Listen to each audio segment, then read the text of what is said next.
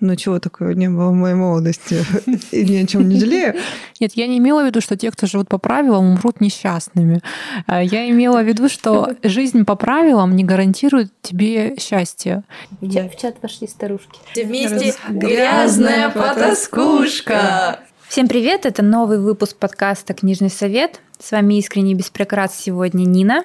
Наташа. Маша. Аня. И Настя. Сегодня на повестке дня роман американской писательницы Элизабет Гилберт «Город женщин», который позиционировался как феминистический, сексуальный и даже провокационный. Так ли это и оправдывает ли роман фразы бестселлер «Нью-Йорк Таймс» на обложке – мы обсудим сегодня. Итак, на повестке дня первый вопрос. Что же хотел сказать автор и какая тема стала для вас красной нитью романа? Ну, давайте я начну. А, в общем, книга называется «Город женщин», и а, для меня кажется, что центральной темой этой книги является женщины, а, их жизнь, их право а, выбирать этот образ а, жизни так, как они этого хотят, несмотря на какие-то моральные, может быть, наверное, не моральные, такие общественные принятые а, нормы, рамки.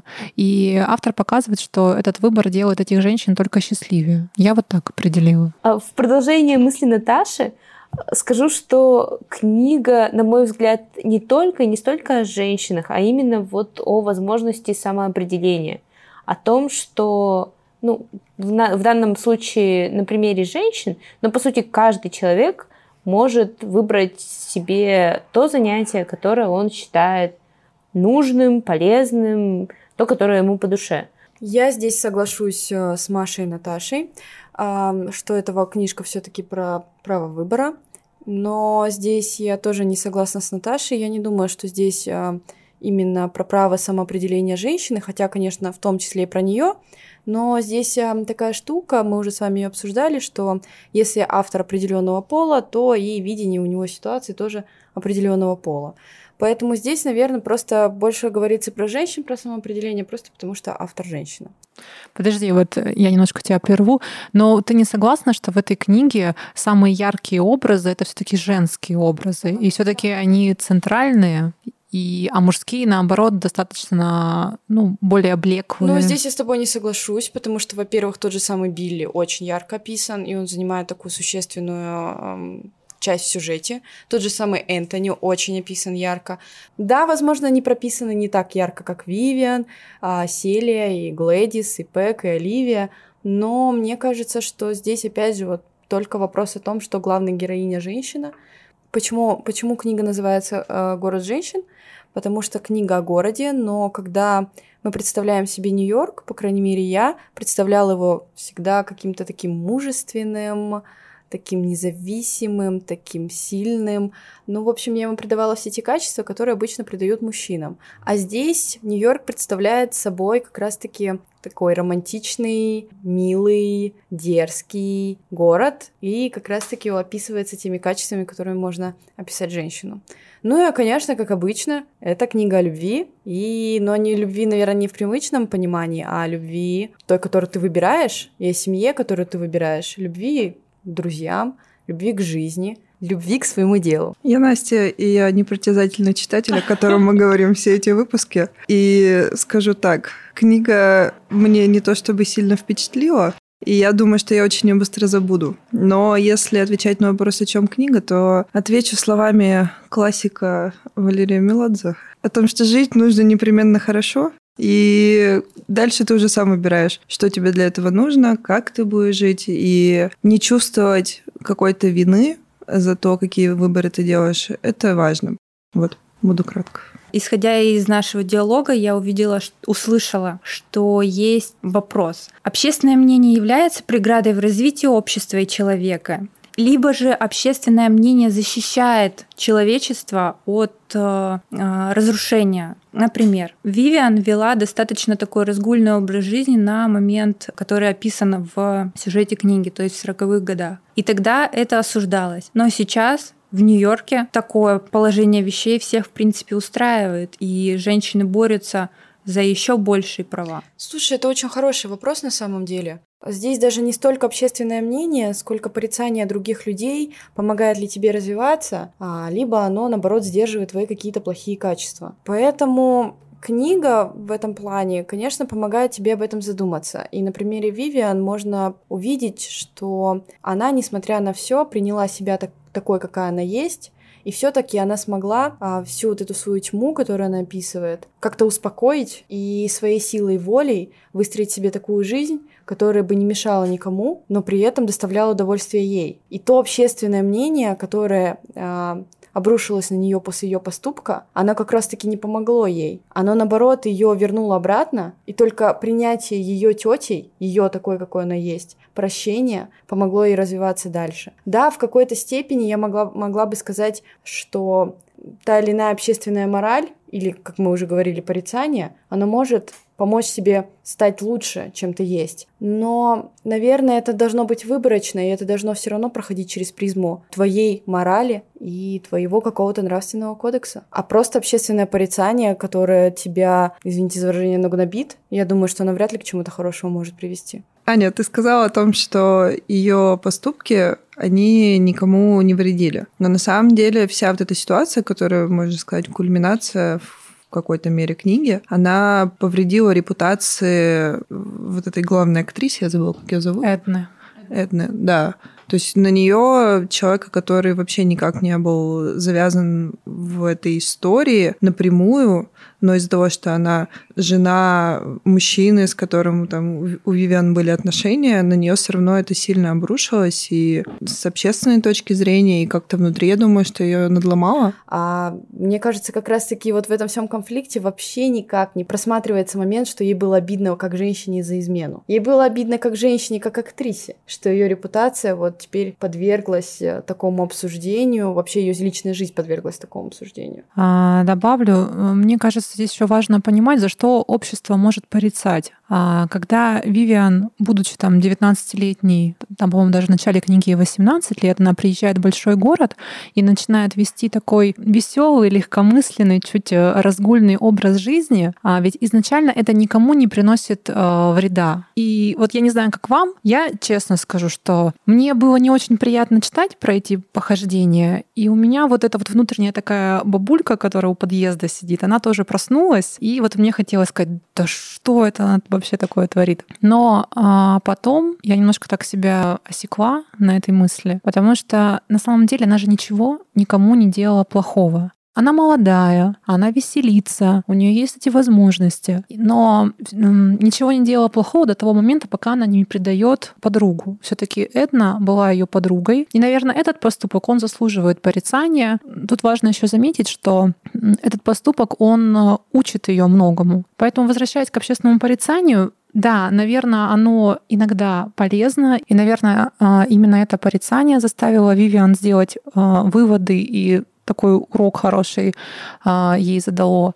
Но очень часто общественное порицание распространяется на те сферы, где на самом деле порицать-то не за что, как вот ее вот эти вот отношения. И вот э, я считаю, что эта книга вообще хорошая тренировка, особенно первая часть этой книги, такой тренинг «Как не осуждать». То есть ты вот читай, и на самом деле такой веселый, разгульный там образ жизни, мне кажется, он не должен вызывать осуждения у людей, потому что он никому не приносит вреда. А вот у меня вопрос. А все таки общественное ли порицание э, заставляет заставило ее задуматься? Или она просто после всего того, что произошло, посмотрела это на свежими глазами, свежим взглядом и поняла, что она предала подругу и как больно она ей сделала? Вот мне кажется, вот. что скорее действительно не общественное порицание, не общественное суждение является источником развития, а источник развития он где-то внутри. Но само по себе общественное порицание это не то, что дает почву для развития. Скорее, это какая-то система сдержек и противовесов, в которой мы существуем, э, с которой мы вынуждены мириться, потому что не всегда эта система сдержек и противовесов работает на пользу нам. И на общество же немножко иногда тебя подталкивает к тому, чтобы ты подумал о чем-то, и это изв... извне пришло немножко внутрь тебя. Общественная мораль и общественное порицание одно и то же. Я считаю, что нет. Юристы. Порицание это когда тебе на каждое твое действие пальчиком машут и говорят, какая ты нехорошая. Общественная мораль это все-таки какой-то свод правил, как поступать хорошо и как поступать нехорошо. И вот в случае с Вивиан это было как раз-таки мне почему кажется, что не общественное порицание, а какая-то общественная мораль. И она соотнесла свой внутренний кодекс э, кодексом общества и поняла, что он поступил неправильно. Я думаю, что да, Аня, я здесь тобой соглашусь. Тут вся книга учит нас не смотреть на общественное мнение и от него не зависеть. То есть вот Вивиан ведет такой образ жизни, который ей нравится, и как будто бы автор нам показывает, что это нормально, это хорошо. Вот ей так нравится, она и там строит карьеру, там не выходит замуж, у нее куча любовников, и ей хорошо, она получает от этого удовольствие. А вот, кстати, про общественное обсуждение снова. Извините, что возвращаюсь к этой теме, но вспомним вообще-то, что Вивиан уже изменяла, а, точнее, уже спала с женатым мужчиной до этого с доктором первый раз. И у нее это не вызвало ничего. И только когда это произошло с ее близкой подругой, когда она увидела, как это может причинить, какую боль это может причинить человеку, она вот так отреагировала. Ну, как вы думаете, автор специально не стал развивать дальше тему ну, не стала дальше развивать сюжет Сели и не рассказывать, как на нее повлияла вся эта история, потому что мы же ничего о ней не знаем, мы не знаем, поменялось ли у нее что-то в жизни, а появились ли у нее какие-то правила, там, не спать с женатыми мужчинами, или, может быть, она вообще сказала, все, я выхожу замуж и буду теперь рожать детей и все такое. То есть мы узнаем, что она продолжает карьеру там через сколько-то там, через 20 лет условно, но что с ней происходит, нам непонятно. И кажется, что это был бы хороший такой антипример э, потом для героини, которая там поменяла свой какой-то вектор развития в чем-то, у нее появились какие-то более устойчивые моральные принципы, не знаю, как это еще назвать. Вот, а у нее, например, бы ничего не поменялось. Мне почему-то кажется, что это неумышленно было сделано автором. А вообще у меня претензия есть к книге, что очень многие сюжетные линии никуда не привели. Та же самая история с Энтони, как она начинается, как она его описывает, а потом это просто история в никуда. Вот она его увидела где-то там на улице, даже к нему не подошла. У меня в этом плане не было претензий к автору. Мне кажется, это своего рода изюминка из-за того, что книга — это, по сути, письмо уже пожилой женщины, женщины, и она излагает свои воспоминания как будто бы вот эти вот незаконченные сюжетные линии, в том числе там про Селию, они все ушли в никуда просто потому, что они уже не важны. Мне кажется, рассматривая Селию, автор хотел показать такую женщину, как, как про нее про Селию говорили, что она как кошка, у нее несколько жизней.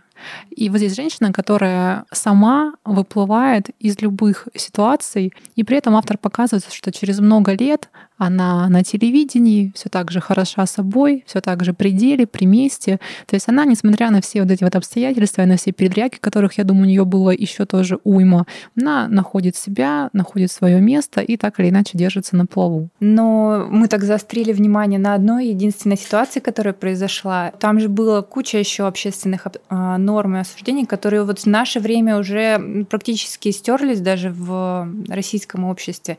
Нужно быть скромной, нужно выйти замуж там не позднее такого-то возраста, нужно быть какой-то э, чистой, благородной, скромной девушкой. Все эти вещи, они были актуальны в 40-х годах, и стерлись уже в наше время. И общественное порицание, допустим, оно же было в том числе ее подруги Марджери, которая родила ребенка просто без мужа. Ну, вообще, я согласна с Ниной э, по поводу того, что в, в книге, слава богу, помимо вот этой вот одной истории о том, что она переспала с женатым мужчиной и раскаивается, есть какие-то еще пласты, и они, ну, интересные, заставляют немножко подумать, не знаю, э, Нина говорит, что для нас это не актуально, а мне кажется, еще, к сожалению, это остается актуальным.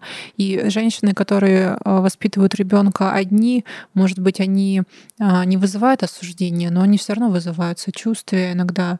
А, и сочувствие, причем вызывает в том числе те женщины, которые даже самостоятельно приняли такое решение а, вырастить ребенка для себя всем, почему-то кажется, как вот она так одна, без мужчины. Точно так же, я думаю, многие женщины получают э, вопросы весьма невежливые по поводу того, когда замуж, а когда дети.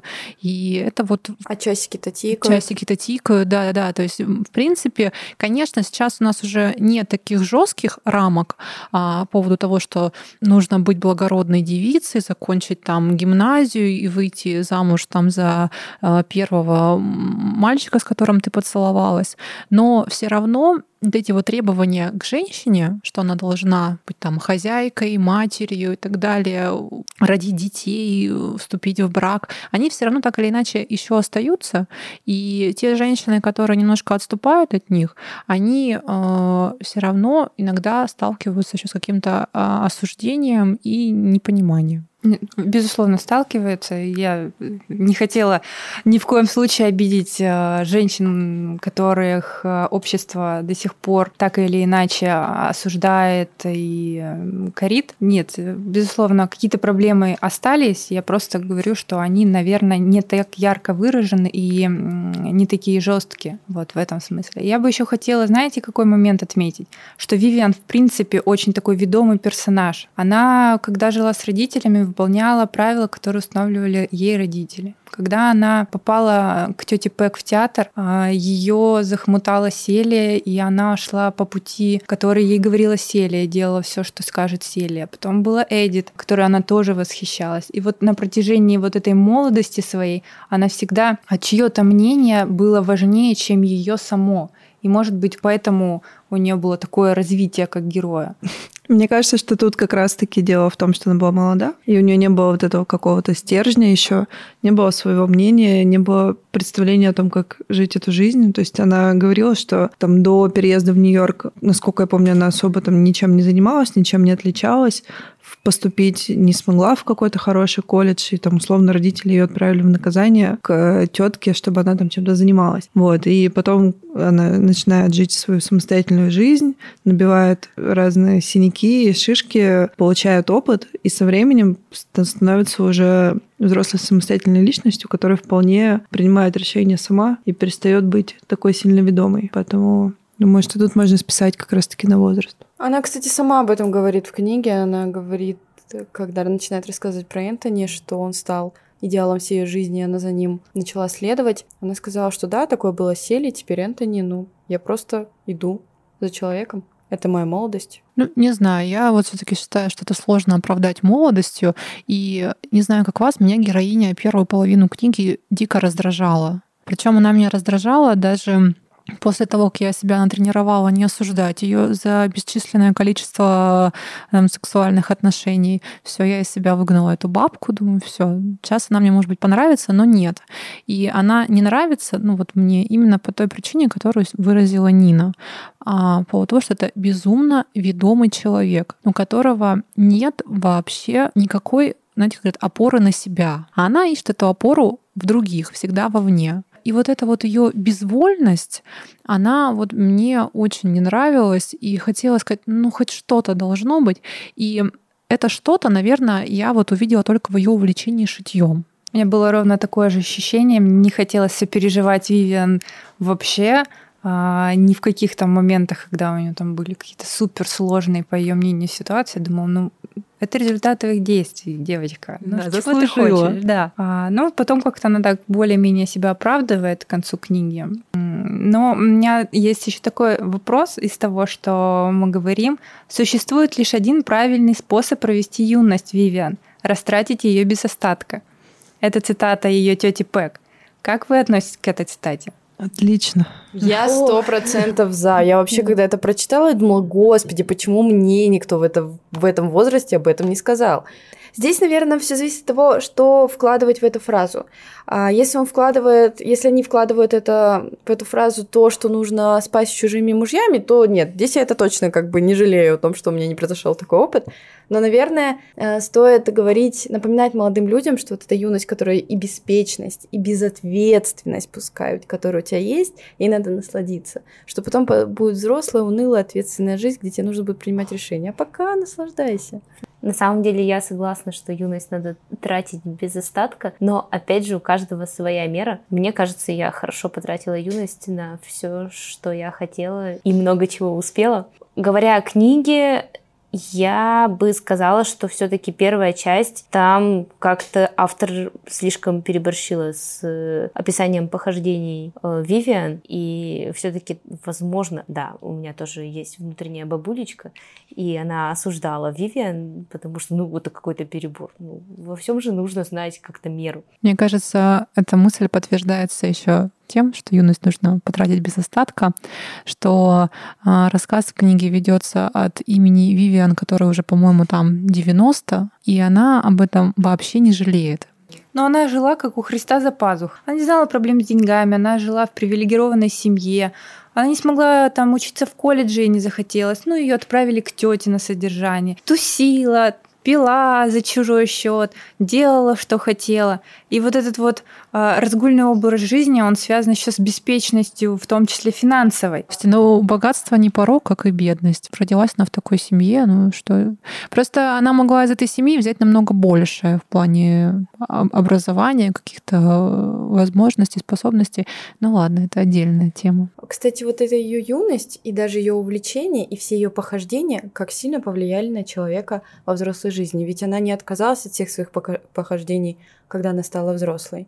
Аня нас плавно подвела к вопросу о принятии себя. Приняла ли себя героиня? Я думаю, героиня себя приняла, да еще так, чтобы всем нам так себя принять, потому что, в принципе, а, она научилась получать удовольствие от жизни, научилась даже как-то жить со своими темными сторонами, со светлыми сторонами, а, и в конце она предстает, в принципе, женщиной, которую ты уважаешь, потому что она становится успешной в своей работе, она становится также хорошей подругой, можно сказать, даже отчасти матерью, да, пусть и не родному своему ребенку. И она обретает любовь, наверное, ту самую настоящую любовь. И на самом деле это очень такая даже немножко горькая ирония, а, что женщина, которая так любит вот эти вот, ну, все равно плотские удовольствия, скажем так, с любимым мужчиной не может себе этого позволить. Это, кстати, отсылка к маленькой жизни, которую мы с вами читали. И там, и здесь это настоящая любовь, но она вот с такой, с таким большим ограничением, но как будто это не влияет на их отношения. У меня сложилось впечатление, что героиня изначально себя принимала, может быть, э, в силу своей безвольности. То есть, ну, не, не поступила ну и ладно. Я завидовала так ее беспечности. Это вот я бы не поступила, меня бы отчислили, да меня бы конец света наступил. А здесь, ну, ладно. Ну, она, конечно, совсем не диснеевская принцесска, и сказка не диснеевским концом, поэтому здесь э, я очень рада, на самом деле, что показали именно такого человека. И здесь я, правда, очень согласна с Машей, что она себя принимает с самого начала. Здесь, мне кажется, автор еще подводит к тому, и даже там есть прямой разговор между Вивиан и Фрэнком, а, когда Фрэнк ей в сердцах говорит, что я всю жизнь, жизнь жил по правилам, а потом я вдруг понял, оказывается, их нет. И Вивиан ему отвечает, а я никогда не жила по правилам. То есть, и я никогда не думала, что жизнь там черно-белая. Ну вот как раз-таки это об этом. Угу. То есть, а, неужели тебе нужны настолько правила, что ты потому что ты не доверяешь себе. Ну, ты правда не понимаешь в 17-18 лет, что правильно, что ты хочешь, куда идти. Хорошо, что у Вивиан была ее бабушка, которая сыграла большую роль в ее становлении, да, которая научила ее шить. И благодаря именно этому шитью а, Вивиан смогла развиваться. Я, кстати, подумала, что я, несмотря на то, что тоже человек, который живет по правилам школа, университет, высшее образование, работа, не осуждала ее. Вот у меня вообще в целом я не люблю осуждать людей, считаю, что это вообще последнее дело, и в том числе каких-то персонажей, потому что мне, если человек живет другой жизнью, наоборот, интересно. Прежде чем задать э, последний вопрос, я бы хотела а, спросить вас: все-таки Вивиан личность или типаж? Какой замечательный вопрос. Я считаю, что в ней было, как и в любом человеке, много хорошего и много, наверное, плохого. Ну, смотря для кого. Поэтому я все-таки считаю, что она была личностью. Она сделала много хорошего, И то, как она проявила себя во многих моментах, показывает, что все-таки она была личностью. Я еще подумала, что как хорошо, возможно, что Эдна сказала ей в свое время эту фразу. Это, знаете, как такая пощечина, чтобы немножко очнуться и подумать вообще, что ты делаешь. И, возможно, именно эта фраза превратила ее из типажа в личность, потому что для меня все-таки в первой половине книги это типичная, не очень умная, ведомая девочка из хорошей семьи, которая при этом ничего не берет от этой семьи. И как потом она превращается, правда, в сильную, независимую, любящую женщину, хорошую подругу. И, честно, да, в конце все равно, в конце книги она вызывает уважение. Я думаю, что жизнь ее была интересной, и это в целом уже делает ее личностью. Она точно у нее прошла ярче, насыщеннее, чем у большинства людей. Я бы сказала, что она и личность, и типаж, но не в плохом смысле этого слова, а в том плане, что, возможно, таких, как Вивиан, масса. Таких женщин, которые изначально там, не хотят